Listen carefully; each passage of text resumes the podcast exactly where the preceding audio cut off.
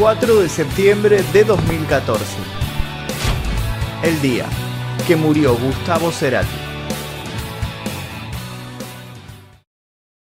Desde sus orígenes como publicista, desarrolló una capacidad de instalar frases en el inconsciente colectivo.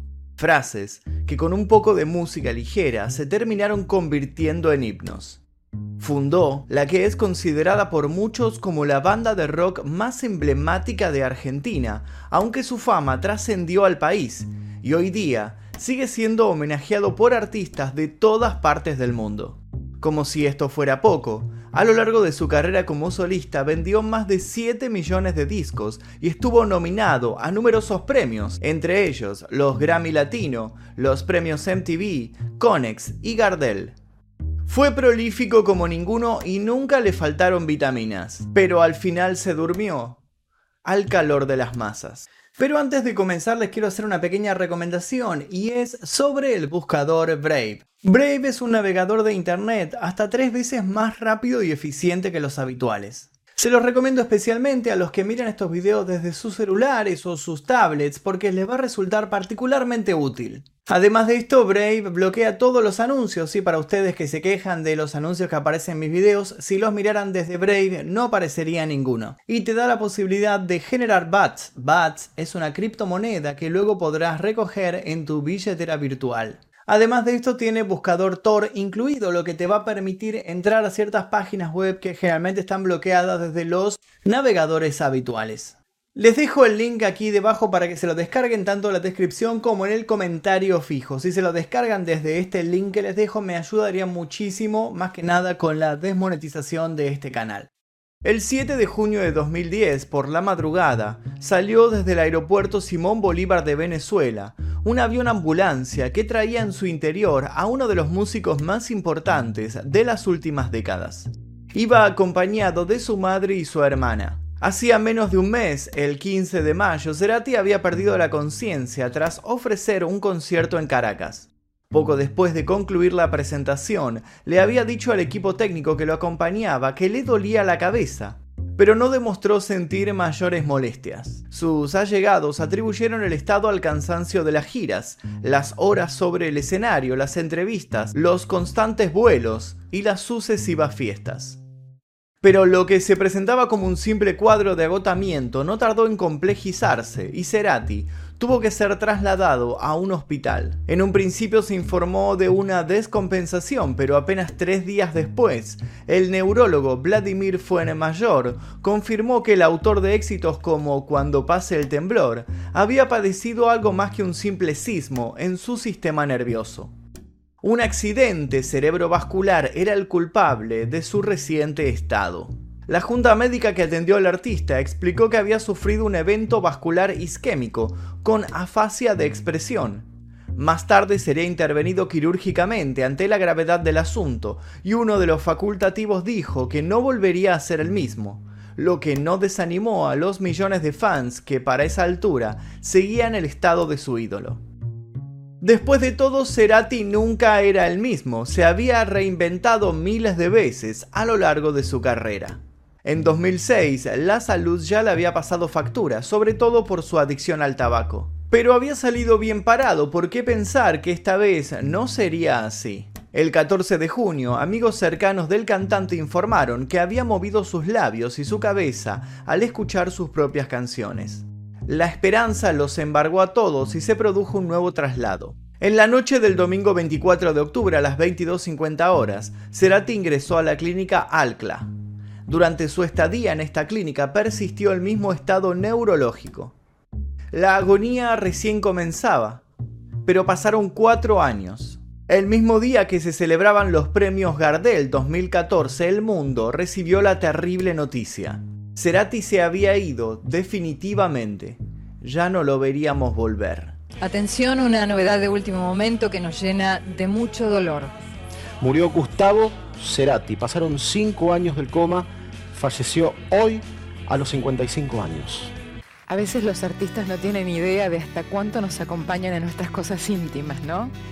Y seguramente muchos de mi generación tal vez están agradeciendo con el corazón por algo que para nosotros fue importante y que por ahí el músico nunca lo iba a saber y hoy nos duele como si se hubiera ido alguien, alguien de nuestra familia, de nuestra vida.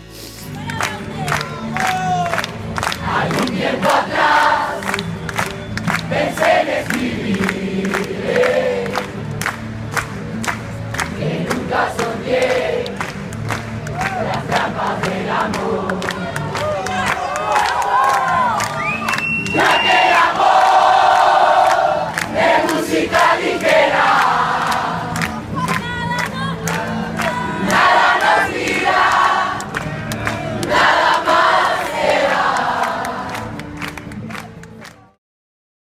El 11 de agosto de 1959, en el barrio de Barracas, llegó a la ciudad de la furia un tal Gustavo Adrián Cerati. Se trataba del hijo mayor del ingeniero y contador Juan José Cerati y la taquidactilógrafa Lillian Clark. Con la ventaja de haber nacido en un ambiente colmado de música, Gustavo siempre se mostró curioso por los instrumentos que lo rodearon y rápido se caracterizó por su sensibilidad en el arte de expresarse con sonidos. Formó parte de un coro, tocaba la guitarra en reuniones familiares y cantaba a viva voz en su habitación cuando no había nadie en la casa, imaginándose estadios llenos que más pronto que tarde se terminarían haciendo realidad. Junto a sus compañeros de clase agarraba palos de escoba y simulaba tener una sofisticada guitarra que enamoraba a todos los oyentes. Sus compañeros le seguían la corriente, quizá muchos de ellos sintiendo ese temprano magnetismo que luego haría de Cerati una superestrella. El plan de tener una banda de rock se dio como algo natural. En el colegio parroquial San Roque, Gustavo conoció a Sebastián y Alejandro, quienes se volverían sus mejores amigos de esa etapa. Ellos le pusieron de apodo Melena y juntos compartieron las tardes de fervor adolescente. Escuchaban discos, eran asiduos a conversar sobre ovnis y apariciones paranormales y compartían un temprano amor por los cigarros, que se acumulaban en improvisados ceniceros mientras se inmiscuían más y más en sus divagaciones, que iban desde la exaltación por un solo de batería a preguntarse si habría vida en otros planetas. Cuando la secundaria terminó, el destino de Cerati parecía claro. Iba a dedicarse a la música. Bueno, no en realidad. Primero tuvo que entrar al servicio militar obligatorio y allí la melena que le daba su apodo desapareció totalmente. Al salir entró a la Universidad del Salvador para cursar la carrera de publicista. Pero junto con su pelo se había ido su amor por la música. Para nada. De hecho, en ese momento Cerati se preguntaba, ¿por qué no puedo ser del jet set? La universidad para Gustavo fue como descubrir un nuevo mundo. Tenía 19 y de pronto se vio en un aula repleta de jóvenes que se maquillaban para ir a bailar, se teñían el pelo y escuchaban música que nadie más conocía en Argentina. Él, en cambio, tenía el pelo rizado y vestía solo jeans y camisetas.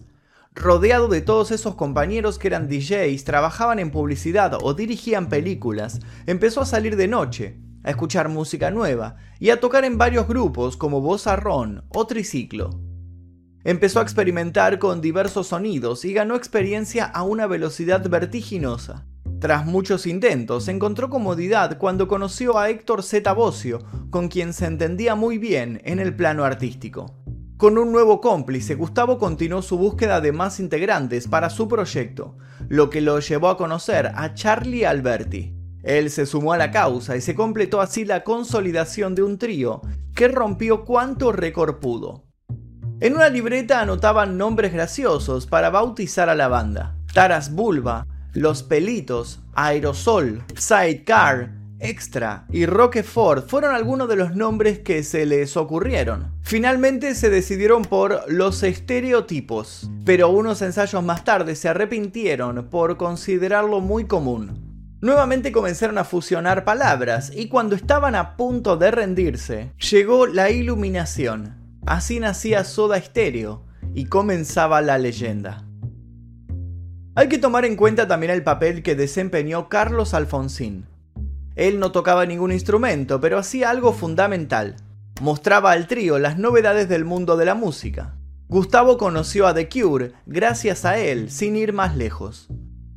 Así, siempre impregnados por la novedad, se lanzaron a dar shows en diferentes bares, sobresaliendo por su particular búsqueda sonora. Testigos de estos primeros shows fueron Sebastián y Alejandro, los amigos de la infancia de Cerati. Lo que escucharon los dejó boquiabiertos. Les parecía poco menos que horrible. Consideraban que esa música no entraba dentro de la categoría rock. Sin embargo, palmearon el hombro de Gustavo y lo felicitaron, tratando de que esa falsedad no se notara. A los oídos más conservadores les ocurría inexorablemente lo mismo. La ruptura de la banda los confundía, sin embargo, para otro sector del público, aquello era el manantial que tanto ansiaban. Soda Stereo comenzó a impactar en el circuito underground de la capital y compartieron escenario con Sumo, Los Twists y Melero, entre otros. Sin embargo, aún faltaba que desarrollaran uno de esos detalles que los terminaría de definir y posicionar, esos raros peinados nuevos. Una noche de 1984 en la que Soda Stereo tocó en el boliche Marabú, Gustavo vio entre el público mientras cantaba a una chica con el pelo alborotado, los ojos delineados y un maquillaje casi zombie. Quedó tan fascinado que caminó hasta el borde del escenario y se agachó para mirarla más de cerca. La chica lo había flechado con su encanto, pero había algo más en ella, una mezcla de elegancia, de rebeldía, y también de modernidad que era lo que estaba buscando justamente para el look de su grupo. Y cuando terminó el show salió a buscarla tras unas copas. Anastasia Chomin-Singh tenía 15 años y acababa de llegar a Buenos Aires después de vivir en Inglaterra y Bélgica. Anastasia y Gustavo no tardaron en formalizar un noviazgo. Él estaba encantado con lo que ella reflejaba, con esa mezcla de pop furioso y oscuridad glamorosa. Fue ella la que asesoró a Gustavo y al resto del grupo sobre su estética y su modo de mostrarse en escenarios. Fue entonces cuando Soda Stereo terminó de elevarse como revelación indiscutida. En el verano de 1986, Anastasia logró que sus padres la dejaran acompañar a Gustavo en una gira. Sin embargo, después del tercer show, Gustavo la dejó por la modelo Noel Balfour, y ella fue la última culpable de que la banda llegara a la cima. La relación de Gustavo y Noel fue tan intensa como conflictiva. Juntos, alquilaron un departamento en el barrio de Recoleta, pero casi nunca estaban. Noel trabajaba en televisión y Gustavo, que lo que menos deseaba era una sobredosis de TV, se la pasaba viajando a tocar al interior de Argentina. Pasaron de un temprano e impulsivo compromiso de casamiento a llevarse cada vez peor. Tras una fuerte discusión y luego de decidir que ya no podían seguir juntos, la chica, alegando una angustia inigualable, vació el botiquín de la casa. No dejó pastillas sin tomar. Al día siguiente Cerati la llevó al hospital. Poco después, ya mejor, ella se fue del país. Unos meses más tarde, en una noche de insomnio, cansado de soñar mil veces las mismas cosas, atravesado por el desengaño e inspirado por el final trágico de la relación, Cerati escribió en el departamento que habían alquilado para los dos las letras del disco Signos. Entonces sí, la consagración fue cuestión de meses. El primer álbum de la banda, el homónimo Soda Stereo, se había caracterizado por ser un disco liviano y divertido, donde Cerati hacía muestras de su humor ácido. A partir del segundo álbum, Nada Personal, la figura de Cerati como compositor se puso en alza. Con el disco Signos, a la crítica especializada no le quedó más que asumir que estaban frente a la nueva gran promesa. Y no se equivocaban. En febrero de 1987, Soda Stereo se presentó en el vigésimo octavo Festival Internacional de la Canción de Viña del Mar. Ese evento fue significativo para ellos, Allí se empezó a poner en evidencia lo que pasaría a conocerse como la soda manía. Una multitud los recibió a gritos y luego los siguieron por todos lados, incluso introduciéndose a la fuerza en el hotel donde se hospedaban. El grupo argentino Soda es sin duda la gran atracción de la juventud en este festival de la canción. Desde antes de su llegada, centenares de adolescentes esperan impacientes en las afueras del Hotel que alguno de los integrantes se asome al balcón. Esta tarde ofrecieron una conferencia de prensa. Posteriormente, Telenoche conversó con ellos y estas fueron sus respuestas. Hasta ese momento, ninguna banda de rock en español había logrado ese furor. Y ese fue solo el comienzo. Los éxitos se sucedieron uno tras otro. Encabezaron listas, giraron por el mundo, los premios no dejaron de orbitarlos. Por cada disco que sacaban, la sensación de que aún tenían mucho que decir se multiplicaba fueron vanguardistas y marcaron tendencia, protagonizaron diversos géneros y nunca se encasillaron. Fueron además el primer grupo musical de Latinoamérica en utilizar el formato de disco compacto. Lograron un récord de fechas consecutivas en el Teatro Gran Rex. Fueron la primera banda en español en realizar una gira por Latinoamérica y fueron, entre otras muchas cosas, la primera banda iberoamericana en transmitir un concierto vía internet. La banda vendió más de 25 millones de copias en todo el mundo. Sin embargo, el 4 de julio de 1994, la banda atravesó una situación delicada. Fallecía Tobías, el hijo pequeño de Z, en un accidente de tránsito, lo que llevó a afectar personal y profesionalmente al integrante del grupo.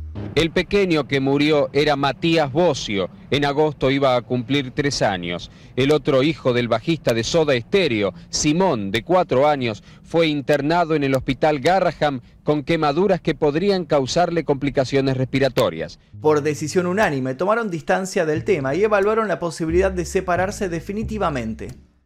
El 29 de junio de 1995 salió Sueño Estéreo, el último álbum de estudio de Soda Stereo, que apostó en la búsqueda de nuevas sonoridades, poniendo énfasis en la conjunción con la música electrónica. En tiempo récord se convirtió en disco platino, llevando al grupo a una gira por Venezuela, Colombia, Perú, Chile, Honduras, Panamá, Costa Rica, México y Estados Unidos. El primero de mayo, Soda Stereo anunció oficialmente su separación mediante un comunicado de prensa, noticia que se volvió tendencia en su momento. El concierto de despedida se realizó en Buenos Aires el 20 de septiembre, en el estadio River Plate, ante más de 70.000 personas. En un momento del show, Gustavo Cerati miró al público y lanzó su icónico Gracias Totales. Gracias Totales. Pero antes de continuar, permítanme recordarles que si todavía no se bajaron Brave, este tiene un beneficio más que es ahorrar batería. Así es, si utilizan Brave para navegar van a estar gastando muchísimo menos en electricidad para alimentar sus dispositivos móviles. Recuerden que tienen el link aquí debajo en la descripción y en el primer comentario fijo.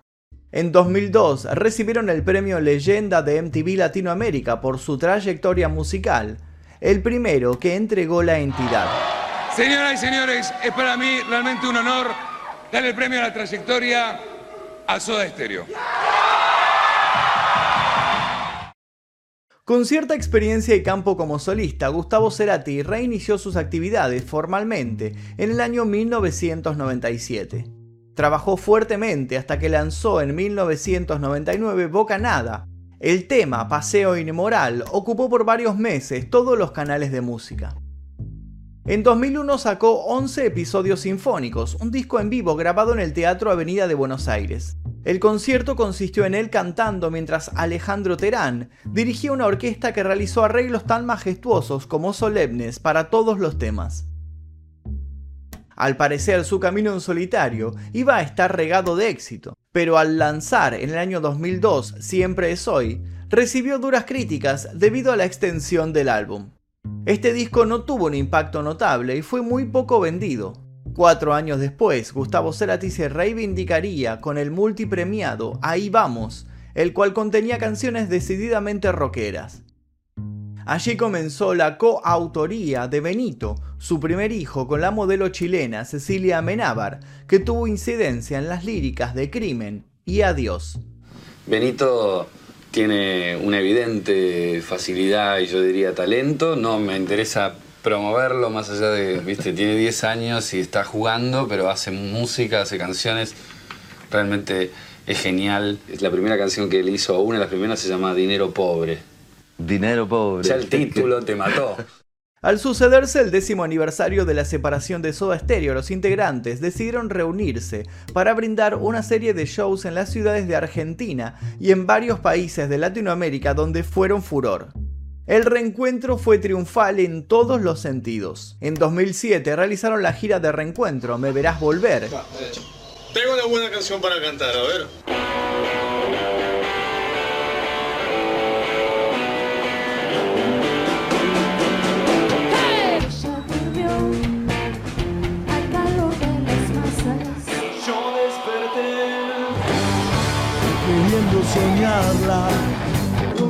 Un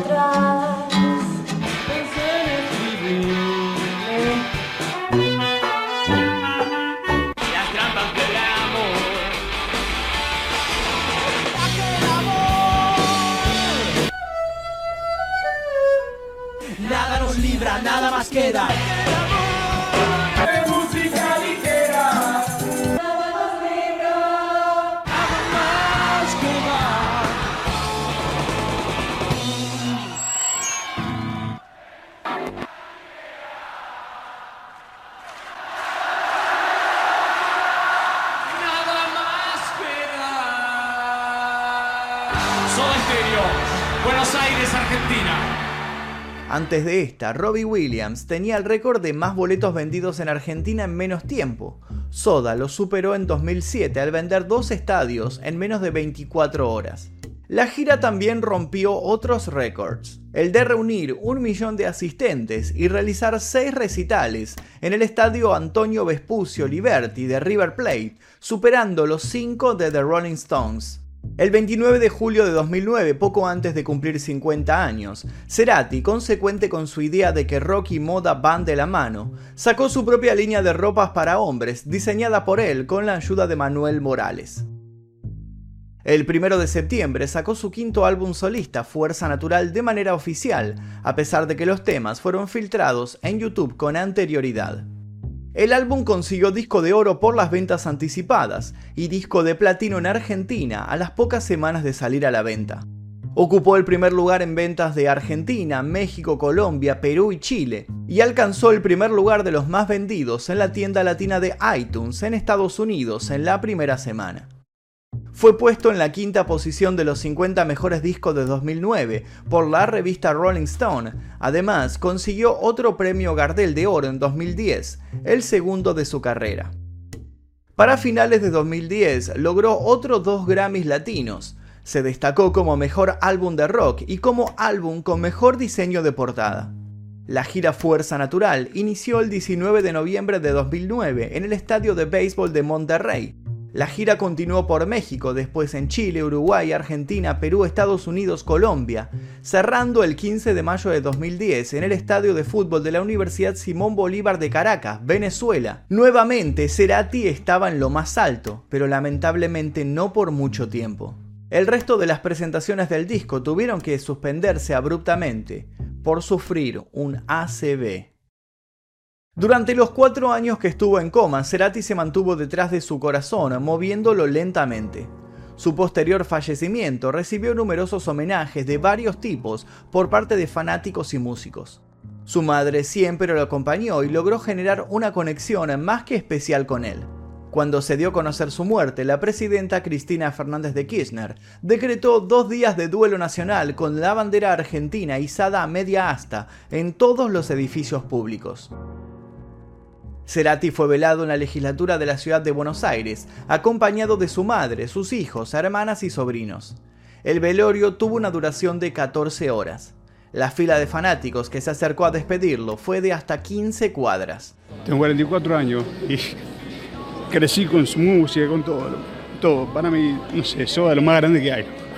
A ver, no hay otro grupo, nada, ni Latinoamérica como su estéreo. El 5 de diciembre de 2013, Cerati fue nombrado ciudadano ilustre por la legislatura de la Ciudad Autónoma de Buenos Aires, en reconocimiento a su trayectoria. En su edición de septiembre de 2012, la revista Rolling Stone posicionó a Cerati en el séptimo lugar de los 100 mejores guitarristas del rock argentino. En 2017, en celebración de los 50 años del rock argentino, se situó en tercer lugar entre las máximas figuras del país.